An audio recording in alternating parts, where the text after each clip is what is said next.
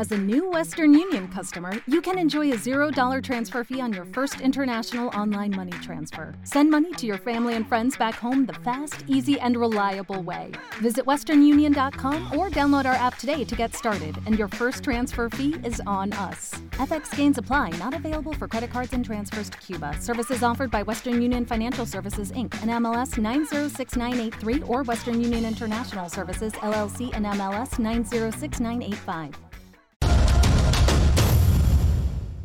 Amigos, y la Asociación de Productos de Cerdo de la provincia de Duarte denuncia que están pasando por una situación muy difícil y que esto los puede llevar a que ese sector productivo desaparezca si las autoridades no acuden en su ayuda. Vamos a conversar con el presidente de la asociación, Ramón Emilio Cava, y el señor Diego Hidalgo. Bueno, hasta ahora con nosotros el señor Ramón Cava.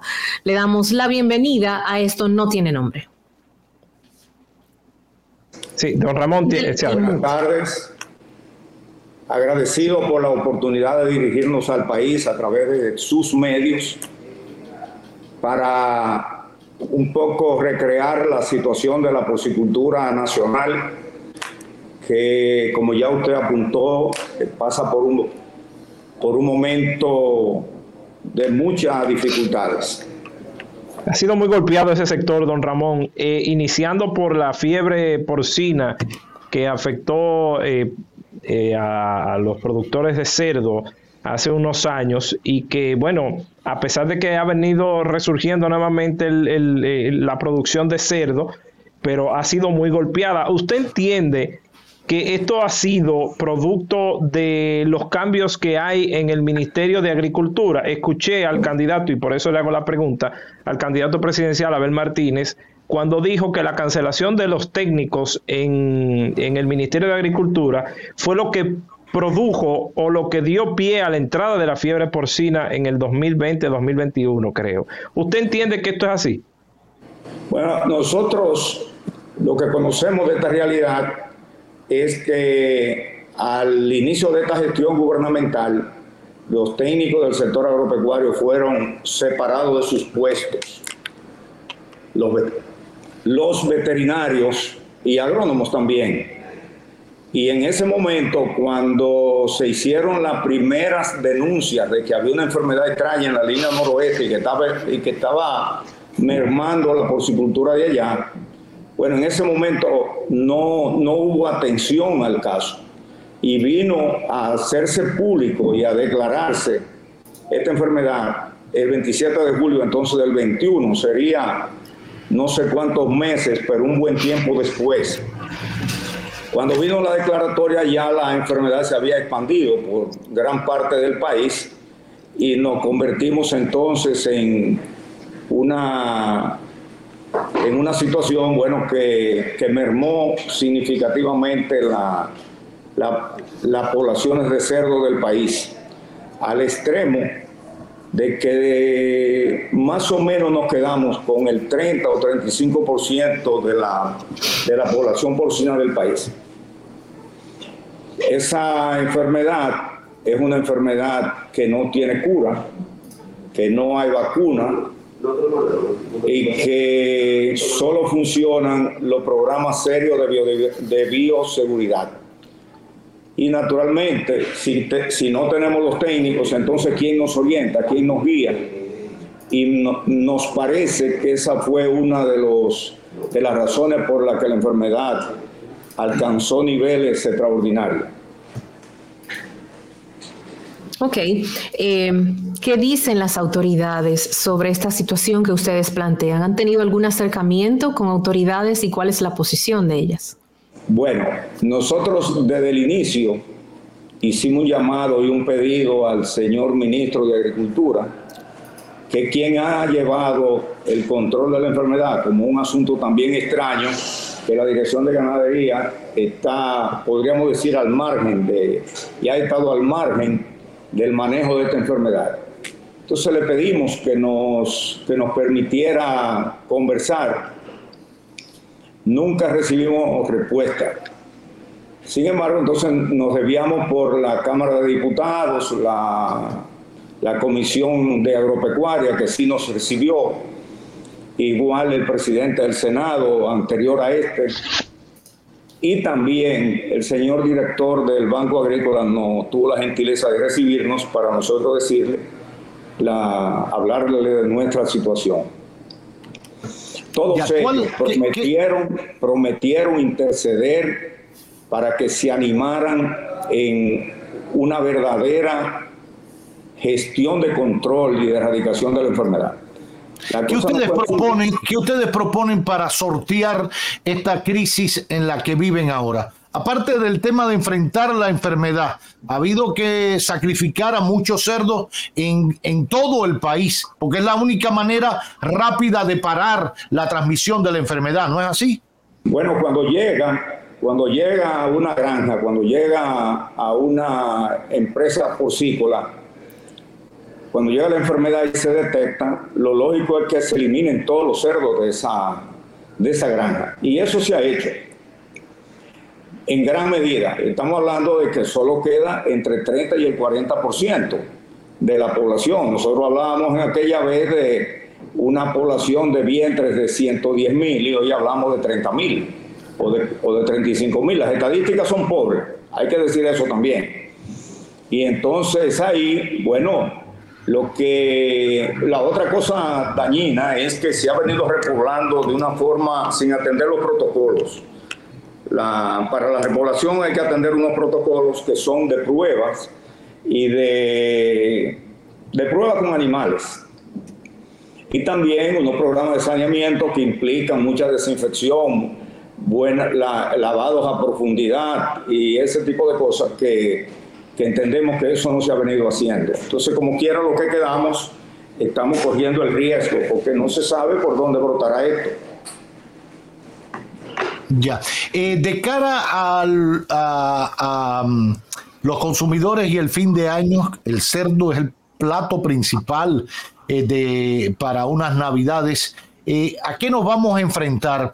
Eh, ¿Habrá cerdo suficiente? ¿Habrá que importar carne de cerdo? ¿Las importaciones, si se hacen, se hará a través de ustedes como productores afectados? ¿Cuál sería la solución? usted sabe cómo, es el tema de las importaciones. Estamos sobornados de parte de cerdos ahora con el tema de Brasil, aunque el presidente acaba de decir que de Brasil no se ha traído nada, pero todos sabemos que probablemente los frigoríficos del país estén llenos de cerdos ahí, hoy día. Pues la, primera parte de la pregunta, la, que con respecto a que si nosotros podemos suplir la demanda de, la, de, las navidades, de final de año, que, que, como bien apuntó es una tradición muy arraigada en la República Dominicana, pues nosotros pensamos que vamos a suplir lo que tenemos. Naturalmente que, que no podremos cumplir como era la tradición de que en cada familia se puede decir que había un pedazo de cerdo a buen precio. La, sin embargo, lo que tenemos sí van al mercado. E incluso, bueno, en, aquí en la parte de nosotros, donde la enfermedad no ha hecho estrago significativo, nosotros tenemos cerdos ahí disponibles para este final de año. De manera que esa sería eh, nuestra observación al respecto. o sea que no se prevé que suba de precio, don Ramón, ¿verdad?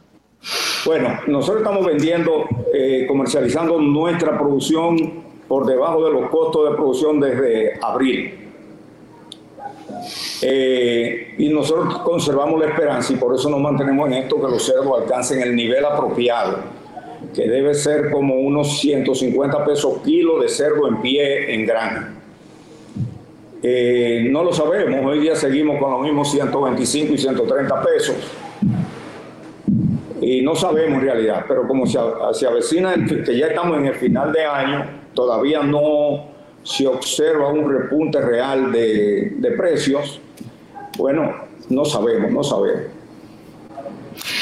Pregunto así, sabiendo que estamos ya en la época en donde se consume bastante cerdo, eh, ¿Esto tiene algún significado, algún tipo de impacto en la situación que ustedes plantean? Estar ahora ya en diciembre, que es, reitero, una de las épocas en donde más cerdo consumimos en el país.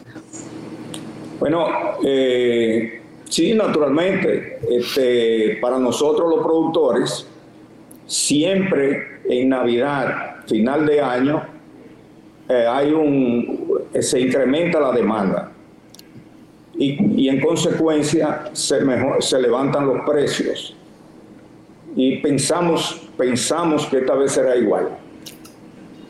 Pero ya estamos a final de año y lo que se siente es como, es como no se sienten las navidades tradicionales.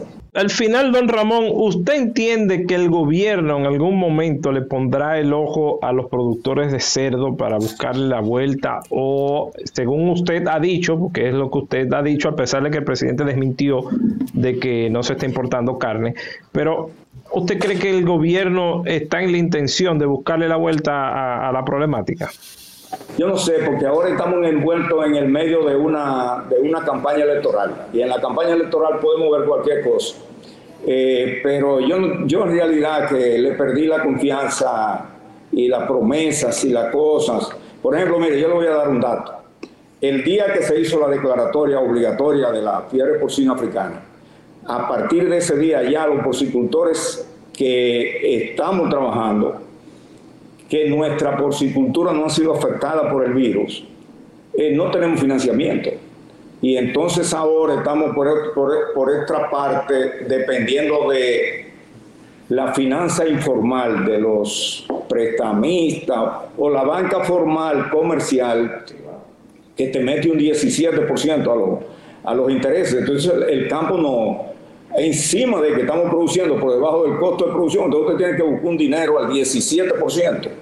Eso es un sacrificio demasiado grande para los porcicultores. Y yo debo decirle a ustedes que hasta el otro día el orgullo de los dominicanos y el orgullo de nosotros los productores era decir que nosotros producíamos el 85% de la comida de los dominicanos. Y añadir a eso que en el trance de la pandemia del, virus eh, del COVID, nosotros no sufrimos grandes eh, precariedades de alimentos porque lo estábamos produciendo. Hoy día la cosa no está igual. Hoy día hay una queja entre todos los sectores eh, de la agropecuaria. Bueno, y yo digo que con razón, porque es que las cosas no están saliendo bien. Ya. Bueno.